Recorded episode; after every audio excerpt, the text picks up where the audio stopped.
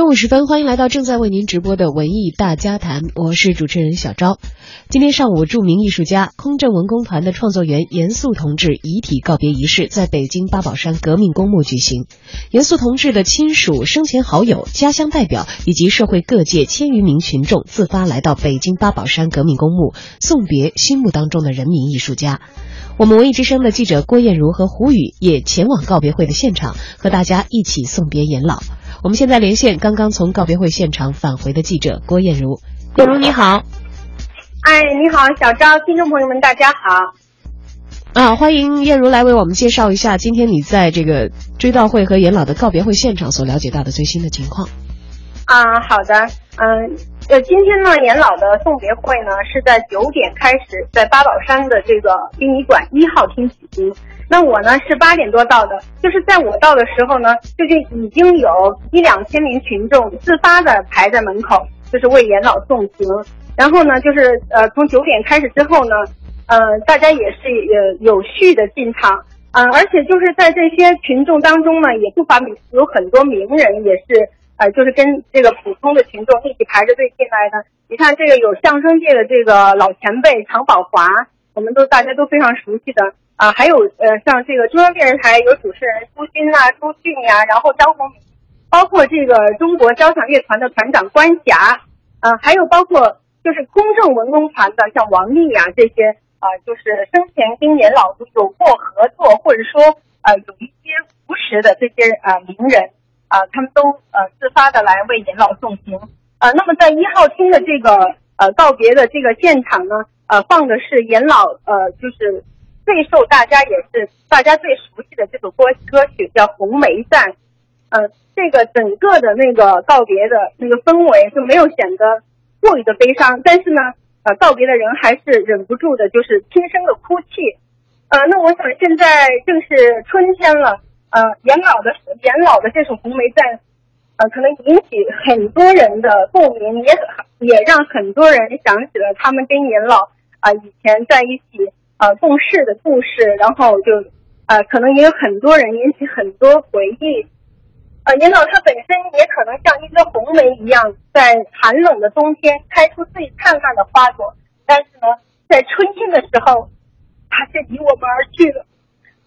他本身就是像一朵红梅花那样，默默的奉献，把最好、最美的时光、最好的。所有的才华都奉献给了大家，但是在春天的时候，春暖花开的时候，他不跟其他的花争艳，他默默的走了。那现场的情况就是这样。好的，感谢燕如。嗯，我们也非常的受感动。相信虽然斯人已逝，但是严老的风骨、严老的作品还会一直陪伴着大家。我想，这可能是作为一个艺术家，呃，最为充实的收获，也是。在他身后，大家纪念他最好的方式，那就是记得他为我们留下的一切精神上的滋养。其实，除了刚才所说到的《红梅赞》，还有大家非常熟悉的曲目，甚至元老的很多作品是比他个人的名字更加知名的。可能在我们耳熟能详的这些作品当中，我们能够了解到的元老灵魂当中闪光的那一部分，也已经变成了我们生命当中的一个部分，让元老的这一部分和我们一直同在。这首《敢问路在何方》也是严老生前的创作。在我们的印象当中，严老是一位快乐的老兵，快乐的老小孩。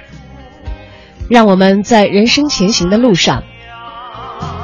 回顾他的时候，依然能够感到他和我们始终相伴。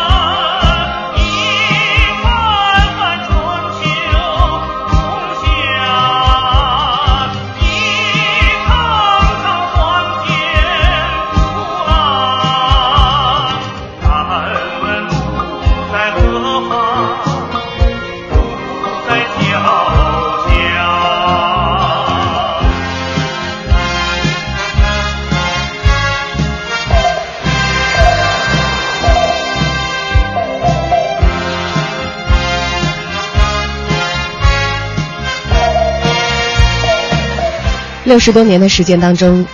严老除了创作一大批脍炙人口的红色经典之外，还参与策划了《祖国颂》《回归颂》《长征颂》《复兴之路》等一百多场影响深远的重大文艺活动。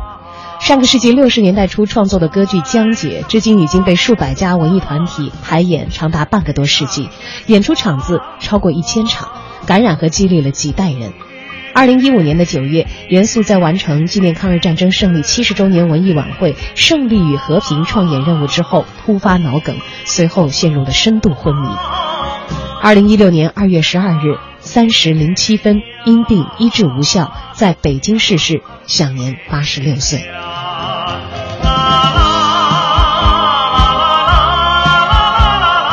斯人已逝，风骨永存。